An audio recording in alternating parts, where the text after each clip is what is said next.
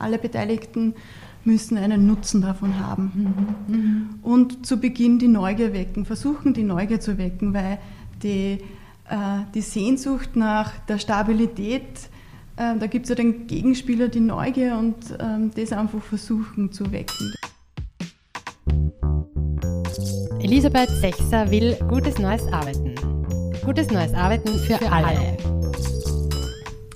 Welcome back! Ihr seid mittendrin in einer Doppelfolge. Elisabeth Sechser will gutes neues Arbeiten. Hier sind wir gerade eingebettet in Nahtstellen-Organisationsrhythmen, fraktale Organisationsvibes, Systemüberwindungsgedanken und Weichselbaum-Weisheiten, die dazu anregen. Ein Gespräch mit Ernst Weichselbaum, dem Erfinder der Nahtstellenorganisation, und seiner Tochter Lena Weichselbaum. Was denn das in einem Konzern bedeutet, geht hier weiter. Zügig steigen wir wieder ein in das Gespräch. Wenn ihr erst jetzt dazu kommt, das ist der zweite Teil unserer Doppelfolge Weichselbaum. Hört mal die Folge 7 an. Wer steuern muss, ist selber schuld und kommt dann wieder. Oder bleibt hier und findet den roten Faden von alleine. Ja, und was mir da auch noch einfällt, was ja auch bei dem Podcast hier Gutes Neues Arbeiten ähm, so, so wesentlich oder essentiell ist, ist auch, dass Menschen in Organisationen sich ähm, der Arbeit zugewandt und nicht der Vorgaben oder du hast gesagt Form, dem Vormund zugewandt oder der Zahlen zugewandt ähm, agieren, sondern dem Kunden, der Kundinnen, dem Auftrag, dem gemeinsamen Leisten zugewandt. Also das sozusagen die konstanten Verschiebung heißt ja auch, ich, es dreht sich ja auch in der Organisation die Aufmerksamkeit woanders hin. Und ja. das geht es ja auch. Oder das ist es auch. Ja, das, das, das, der, der dahinterliegende handlungsleitende Satz lautet, meine Arbeit gibt Sinn, weil sie wer anderer unmittelbar brauchen kann. Mhm. Ne? Das, jede Leistung ohne Abnehmer ist Blindleistung. Also, und das hat wieder etwas zu tun mit der, mit äh, der Gestaltung von Unternehmen. Wenn man so einzelne Leistungseinheiten, sprich Teams, hat, ist es von entscheidender Bedeutung, dass einzelne Teammitglieder den Akt der Übernahme des nächsten Teams optisch miterleben kann. Nicht? Eine Nahtstelle ist ein Ort, der in der Fabrik bezeichnet ist, wie, wie, die, wie auf der Autobahn die, die, die Streifen. Äh, die einen liefern hinein, das, eine Nahtstelle ist ein Ort, wo zu, nach den Regeln zu bestimmten Zeiten das nächste Team entnimmt. Und wenn das Rückfrage, äh, rückfragefrei und vollständig übernommen wird, habe ich perfekte Arbeit geliefert. Also das ist, das ist dieses Erleben de, des Aktes der Übernahme, das, das, das ist wie äh, die Übergabe des Holzes beim Staffellauf bei der Olympiade. Mhm. Die gewinnen nur alle vier miteinander oder nicht. Ja, und man erlebt auch im unmittelbar, ob die Arbeit, die man als Team vollbracht hat, so passt, dass die anderen gut weiterarbeiten können oder lernt dann auch, wie es Verbesserungs... Ja, miteinander. Ne? Die Nahtstellenvereinbarung äh, kann von den zwei Teams verändert werden, aber nur, wenn sie übergeordnet keine Steuerung bedeuten. Die könnten ja sagen, jetzt brauchen wir beide miteinander doppelt so lang. Das geht aber nicht wenn die Gesamtfirma eine konstante Lieferzeit an den Endverbraucher deklariert. Dann, dann können die nur unter Einhaltung dieses Prinzips von mir aus schneller werden und dann schwimmen gehen oder mit den Kindern spielen. Das geht, aber länger werden geht nicht. Mhm. Mhm. Ja, und da, also da braucht es auch diese Konsequenz, also auch zu sagen, mhm nach, nach, diesem Prinzip arbeiten wir konsequent, weil, son, dann, weil dann funktioniert es auch, dann gelingt es auch, dann genau, sind wir gemeinsam genau. erfolgreich. Ich fühle mich verstanden, weil wir haben jetzt soeben die Hierarchie der Personen durch eine Hierarchie der Prinzipien ersetzt. Mhm. Mhm. Das ist ein Wahnsinn. Ja, wow, magisch. ja, und das funktioniert. Das, und macht natürlich auch ökonomisch Sinn. Ja, und, und bedeutet auch, dass eben das Zusammenarbeiten, also das Wort Zusammenarbeiten hier auch sehr ernst gemeint und dicht stattfinden darf und muss, weil man muss es, man muss miteinander reden, man muss es besprechen, man übergibt es ja auch direkt. Das heißt, der Dialog ist ja essentiell. Du hast ja auch gesagt, es braucht ein Wir im, im, im, im Sehen und Hören können auch. Also ich, ich schicke es nicht irgendwem, da, denen da drüben weiter, sondern ich sage, wir als Team übergeben es dem Nächsten. Und das heißt, es ist diese Interaktion, ähm, ja, also so eine, eine Höchstform der Interaktion, die es dann auch ja. braucht. Ja. Oder, oder auch sein ja. darf. Wir nähern uns jetzt noch einmal übergeordneten Aussagen zum Thema Nahtstellenorganisation. Das eine ist äh, die Hierarchie äh, der Prinzipien, haben wir so eben besprochen. Jetzt gibt es aber auch sowas wie, äh, wir haben mal besprochen, schon die Summe der gleichzeitigen Kundenaufträge ist die gestellte Aufgabe, nicht das Bewältigen, nicht das Durchsteuern des einzelnen Auftrages, in Klammer auf Kosten aller anderen, und äh, die Einhaltung von Rhythmen. Der überall gegenwärtige Rhythmus ist der Tag. Und äh, in der Nahtstellenorganisation wird nicht irgendwann ein einzelner Auftrag äh, zur Fertigung hineingesteuert, sondern jeden Tag zu einer bestimmten Uhrzeit, äh, wie bei einem heiligen Ritual, wird vom Vertrieb eine bestimmte Menge an Arbeit an die Fertigungsleute übergeben. Dieser Punkt heißt OK-Punkt.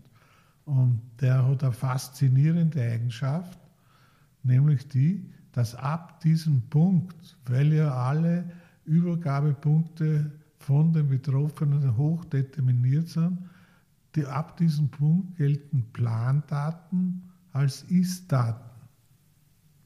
Das heißt, ich, wir braucht in diesem Modell keine Rückmeldung, wie weit jeder Arbeitsgang ist, um den nächsten äh, planen zu können, sondern wir wissen, wenn wir heute anfangen, ist nach drei Tagen und einer Stunde das hinten im Versand und kann verschickt werden.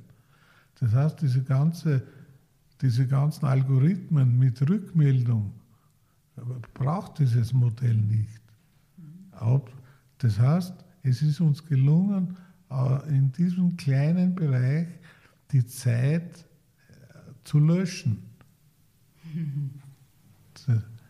Das ist so, wie wenn Verliebte irgendwie reden von der Erlebnisintensität, da ist die Zeit stehen geblieben.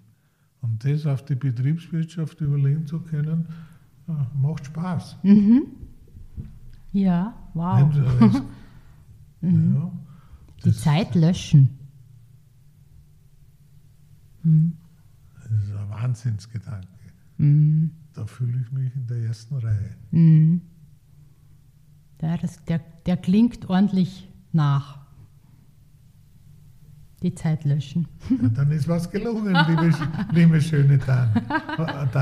Dame. Und dein Lachen im Gesicht ist ein Kompliment. Ich bedanke mich.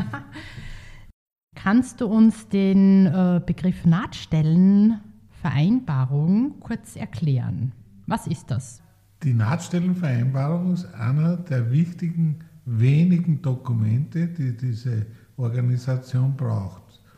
Wir haben schon besprochen die Notwendigkeit, die Leistung der einzelnen kleinen Leistungseinheiten zu beschreiben.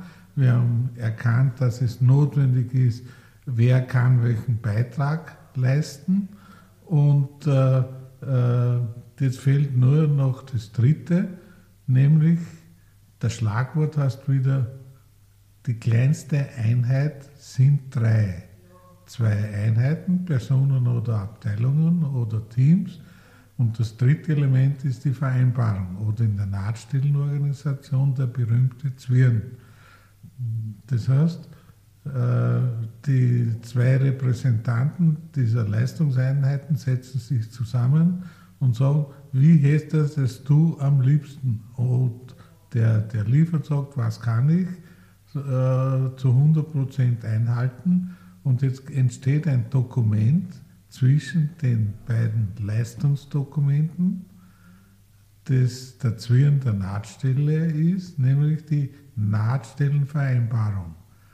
Da steht oben, wir vereinbaren in partnerschaftlicher Abstimmung, was die, zum Beispiel die Übergabe einer Tagesportion an Brettern, wann zu einer Uhrzeit, erste Teilmenge um 9 Uhr, letzte um spätestens 14 Uhr, äh, wo? An der Nahtstelle 13, das ist eine markierte Fläche am Fußboden einer Fabrik als Beispiel, wie stehend, geschlichtet nach Verwendungsreihenfolge. Äh, und darunter ein besonderer Hinweis äh, könnte sein, wir verzichten zunächst auf Qualitätsprüfung, solange bis die ersten Fehler auftauchen oder ähnliches. Und das ist der Kit der ganzen Organisation und er setzt die Summe dieser Dokumente, die immer Eigentum der jeweiligen Teams sind und nicht einer Organisationsabteilung, äh, ersetzen ganze Organisationshandbücher und reduzieren enorm Komplexität, auch Kompliziertheit. Mhm. Ja, das heißt, ähm, das, das, Essentielle ist diese Nahtstellenvereinbarung, die dann die beiden Teams gemeinsam aufsetzen und auch unterschreiben leben. und leben und sich daran erinnern, wenn etwas äh, nicht funktioniert und wenn Qualitätsmängel da sind, zu sagen, das äh, jetzt fällt es mir auf, äh, das, das, übernehme ich nicht oder das übernehmen wir nicht so oder das nächste Mal bitte anders.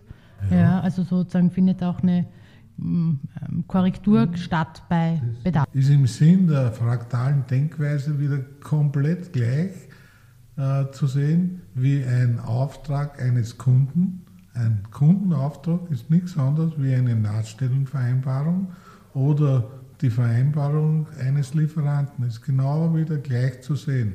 Zwei mhm. Partner, die miteinander etwas vereinbaren. Mhm. Mhm. Und äh, wem, wo die Besitzgrenzen in dieser Supply Chain oder, oder Kette ist, ist für den Endkunden völlig irrelevant.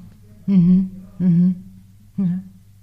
Nicht, wenn mein BMW die Einspritzpumpe vom Bosch kaputt hat, ist für mich auch der BMW kaputt. Mhm. So einfach ist das. Lena Weichselbaum hat viel von ihrem Vater gelernt und konnte in einem Konzern arbeitend die Nahtstellenvereinbarung umsetzen und einsetzen. Gemeinsam mit ihrem Team und natürlich dem Team, mit dem man vereinbarend zusammenarbeitet. Wie man beginnt, eine Nahtstellenvereinbarung aufzubauen, die Skepsis überwindet, so dass es alle zulassen und ausprobieren und lernen, so dass alle etwas davon haben, erzählt sie uns jetzt.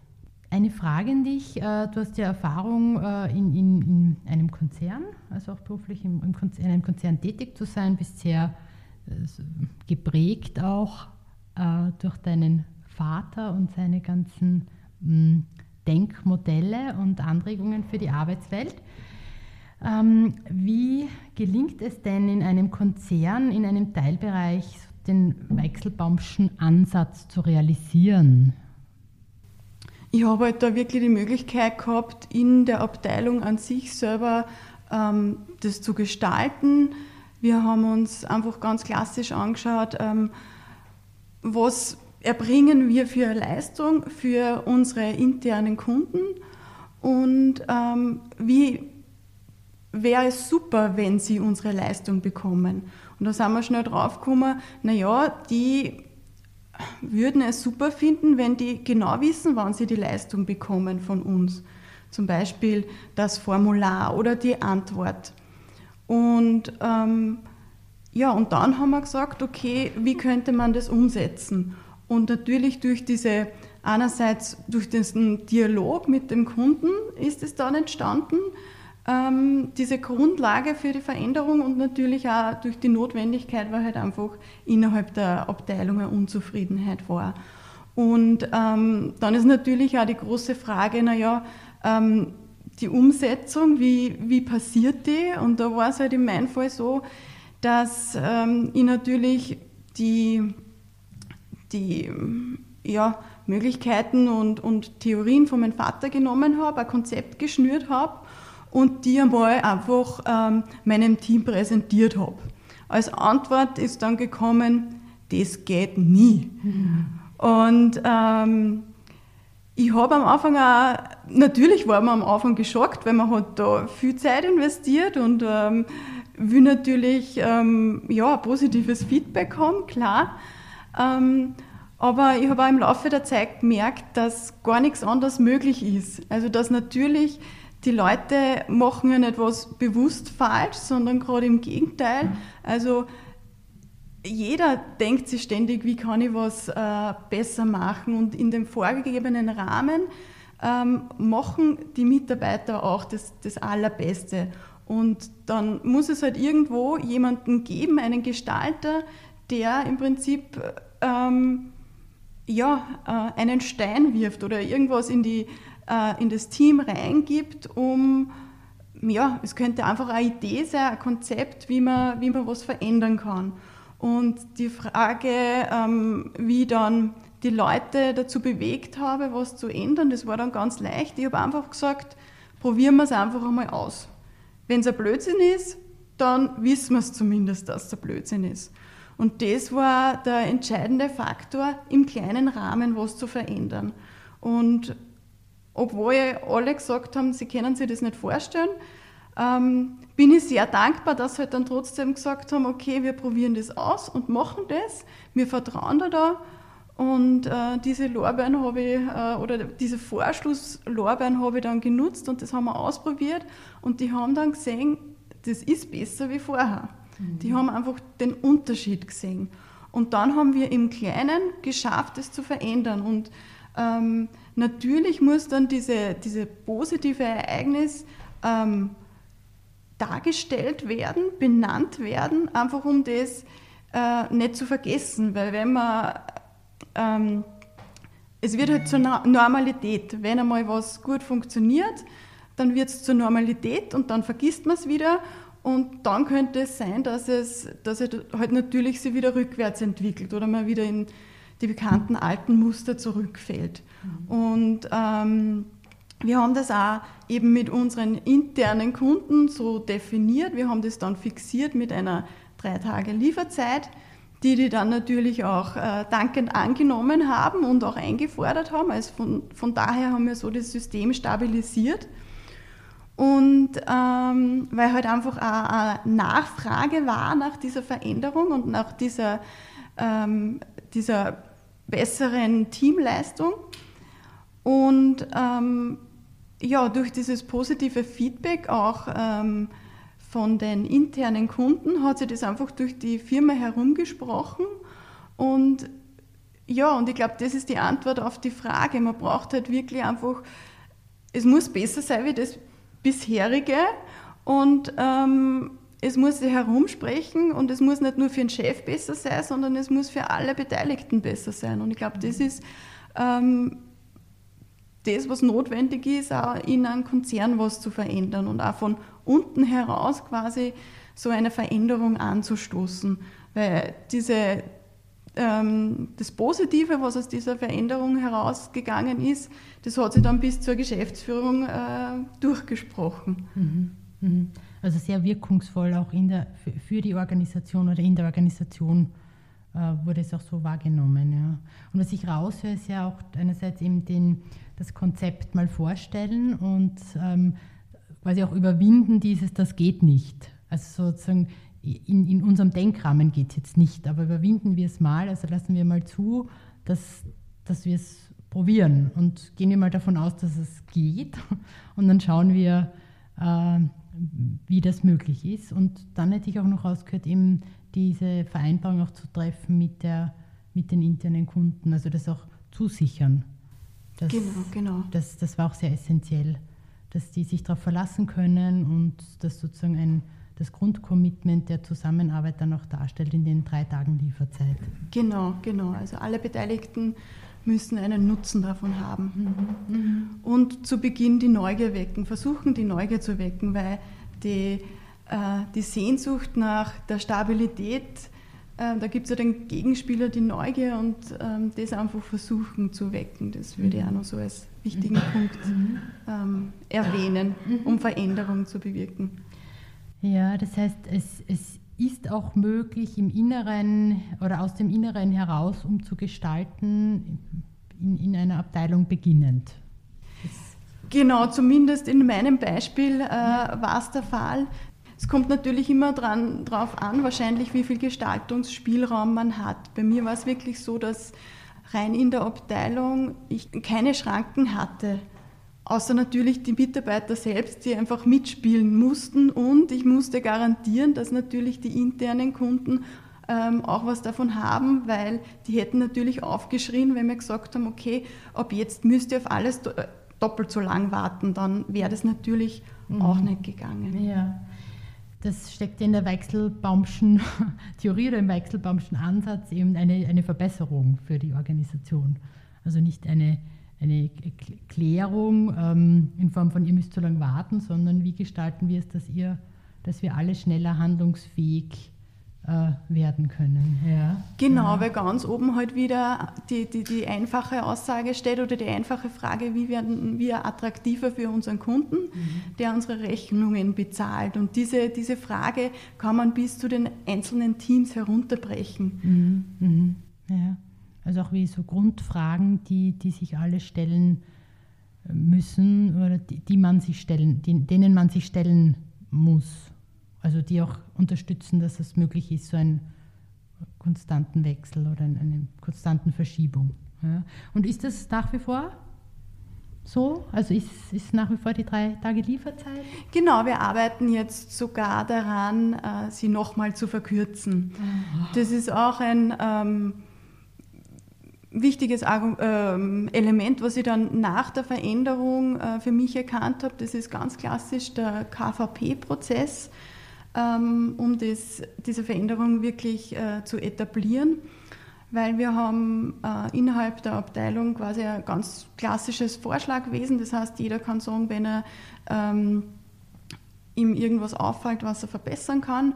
Und das arbeiten wir systematisch in einem eigenen Prozess ab und ähm, so weit, dass wir schaffen, im nächsten halben Jahr auf zwei Tage Lieferzeit mhm. ähm, runterzukommen oder die Zeit zu verkürzen. Mhm. Was hat das denn bei den Mitarbeitern, Mitarbeiterinnen ausgelöst? Sind die jetzt zufriedener? Woran erkennst du das? Äh, was haben sie gelernt? Ähm, gelernt haben sie so würde ich es mal einschätzen, viel, weil es halt wirklich, ich bekomme das Feedback, ähm, zuvor ist das jetzt gar nicht mehr zum Vergleichen und der Wahnsinn, was passiert ist in verschiedensten Bereichen. Ich merke persönlich vor allem, dass einfach da die Offenheit, ähm, Fehler ähm, zu sehen und aber nicht zu bewerten großartig, sondern sofort zu denken, wie kann ich das verbessern. Ähm, das merke ich sehr stark. Das ist, unterscheidet uns jetzt gerade aktuell sehr zu anderen Abteilungen, weil man halt einfach merkt, da ähm, ist eine Dynamik da für die Veränderung im Sinne von immer besser werden und da ist einfach auch die, äh, der Wille da. Man versteht viel besser diesen Zusammenhang. Ähm, von welchen Teil in der Firma leiste ich für den Kunden, der schlussendlich unsere Rechnungen zahlt. Und ähm, das würde ich auch zu den Veränderungen zählen. Und ähm, ja, zufriedener, also wir können jetzt pünktlich Mittagessen gehen. Klingt zwar sehr trivial, aber das hat es wirklich ausgelöst und das ist natürlich eine, äh, eine super, super Sache. Und ja, es herrscht, einfach eine bessere Stimmung und wir haben einfach äh, jetzt Strukturen, es ist klar, es, ähm, wir haben ein Wikipedia ähm, erreicht. Ich habe erst vor ja, Anfang des Jahres, also vor zwei Wochen, ähm, habe ich so eine Zusammenfassung von 2019 gemacht, einfach auch um wieder zu zeigen, was wir im letzten Jahr alles geschaffen haben. Und ähm, ja, da braucht man eigentlich nur in die Gesichter der Mitarbeiter schauen und dann sieht man ähm, die Veränderung und was das bei den Mitarbeitern mhm. ausgelöst hat. Mhm. Sehr schön. Very important words. Und nun die Lieblingsunwörter, Begriffe, die der Arbeitswelt, der Zusammenarbeit, gutem neuem Arbeiten nicht dienen. Vorschläge zum drüber nachdenken. Ja, spontan fällt mir ein zum Beispiel äh, Stelleninhaber. Mhm. Da wir zerlegen äh, ein Unternehmen in, in, in ganz kleine Einheiten auf Einzelpersonen. Das heißt dann Stellenbeschreibung und Stelleninhaber. Das erinnert mich immer an äh, Teile und Herrsche. Äh, oder überqualifiziert. Nicht Stelleninhaber macht eine Stellenbeschreibung, dann ist der qualifiziert und dann kann der mehr. Ist das jetzt ein Plus oder ein Minus? In, in, in alten Wertelandschaften ist er Minus, weil der ist vielleicht zu teuer dann für die Stelle.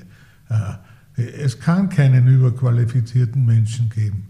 Es kann nur eine blöde Organisation geben, die das nicht zu nutzen weiß, was der kann. Das verstehe ich in der ja, Reihenfolge. Das tut sehr gut, was du gerade sagst. Also, es kann keinen überqualifizierten Menschen geben, also wirklich, ja. Ich habe so ein Wort, da fällt mir Wort, es ist mehr Aussage. Und die Aussage ist, da müssen wir doch flexibel sein. Mhm. Und sehr gerne begründe ich auch die Aussage. Ähm, und zwar insofern, weil diese Aussage, da muss man halt flexibel sein, eigentlich so eine Killerphrase ist. Also das kann man zu allem sagen und zu, zu jedem. Und ähm, es zeigt aber in einem Unternehmen, wenn man diese Wörter verwendet, dass irgendwas nicht geregelt ist. Oder irgendwer will sich nicht an Vereinbarungen halten. Und, ähm, und es wird so ein bisschen als die Ausrede für, für alles verwendet.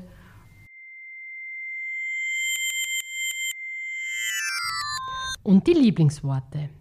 Was können wir denn in unseren Sprachgebrauch aufnehmen, mehr nutzen, ausbauen? Also äh, geben hat es schon, aber es in, im Bewusstsein an Stellenwert gewinnt die Demokratisierung der Arbeit. Mhm. Eigentlich in der Praxis heißt, wie gehen wir die Demokratisierung der Arbeit an? Aber jetzt nicht im alten Sinn, dass äh, der Betriebsrat Mitglied des Vorstandes sein muss, sondern Demokratisierung eher im Sinn, dass die Summe der Leistungen die Gesamtleistung ergibt. Und, und, und nicht im äh, Sinn, also ich glaube, die Leistungsdemokratie löst die Abstimmungsdemokratie ab im Augenblick. Es ist wieder mehr ein Spruch wie ein Wort und zwar äh, verhalte dich steht so, dass du die Summe des Lächelns erhöhst. Mhm.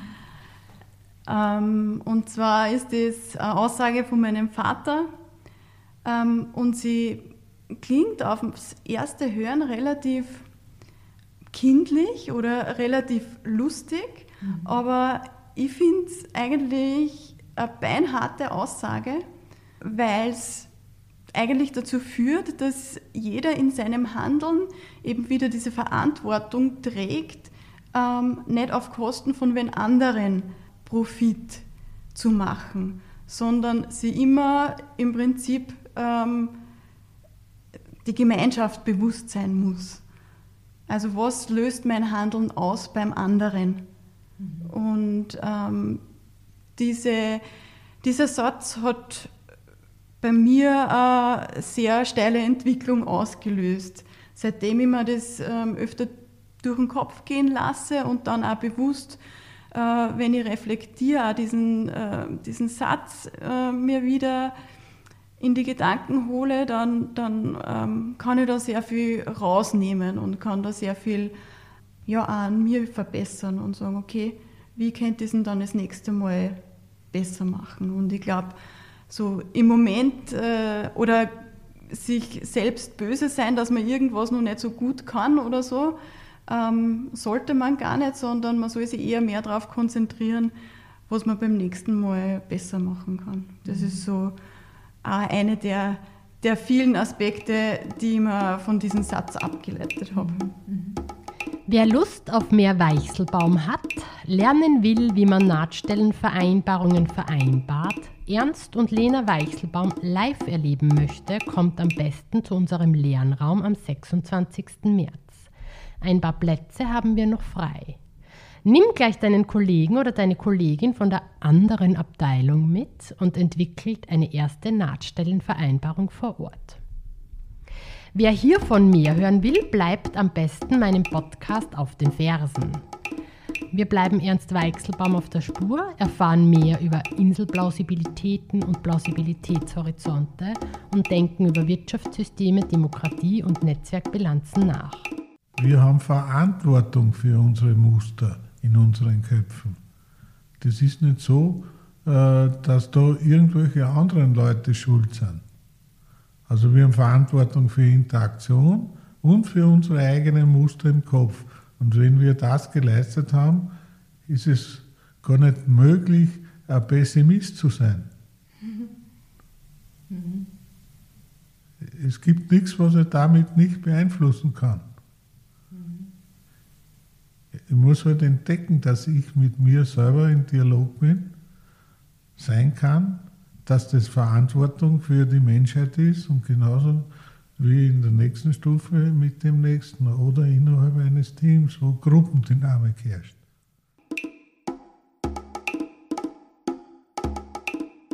Nun wünsche ich euch noch tolle Rendezvous mit euren Mustern im Kopf und hoffe, dass das eine oder andere gelockert wurde. Schickt mir eure Lieblingsunworte und Lieblingsworte, gewinnt ein Plakat Macht der Sprache von Red 42 und einen Sprachanregungskalender mit kompakten Wortempfehlungen für gutes neues Arbeiten. Kommt zum Lernraum mit den Weichselbaums oder zu einem Beta-Codex-Meetup, besucht die Beta-Wochen in Wien, schreibt mir oder erzählt anderen davon. Alle Links, die hier dazu passen, findet ihr in den Show Notes. Das war eine weitere Folge Elisabeth Sechser will gutes neues Arbeiten. Ich habe eine Leidenschaft für die Zeit und ihre Fragen und eine nie enden wollende Lust, mich diesen zu stellen. Ich hoffe, es war etwas Anregendes oder Aufregendes dabei. Verfolgt den Podcast, verführt erstarrte Gedanken und bringt Lächeln in die Welt. Anfangen besteht ausschließlich aus Anfangen. Nun denn, los! Elisabeth Sechser will gutes neues Arbeiten. Gutes neues Arbeiten für, alle.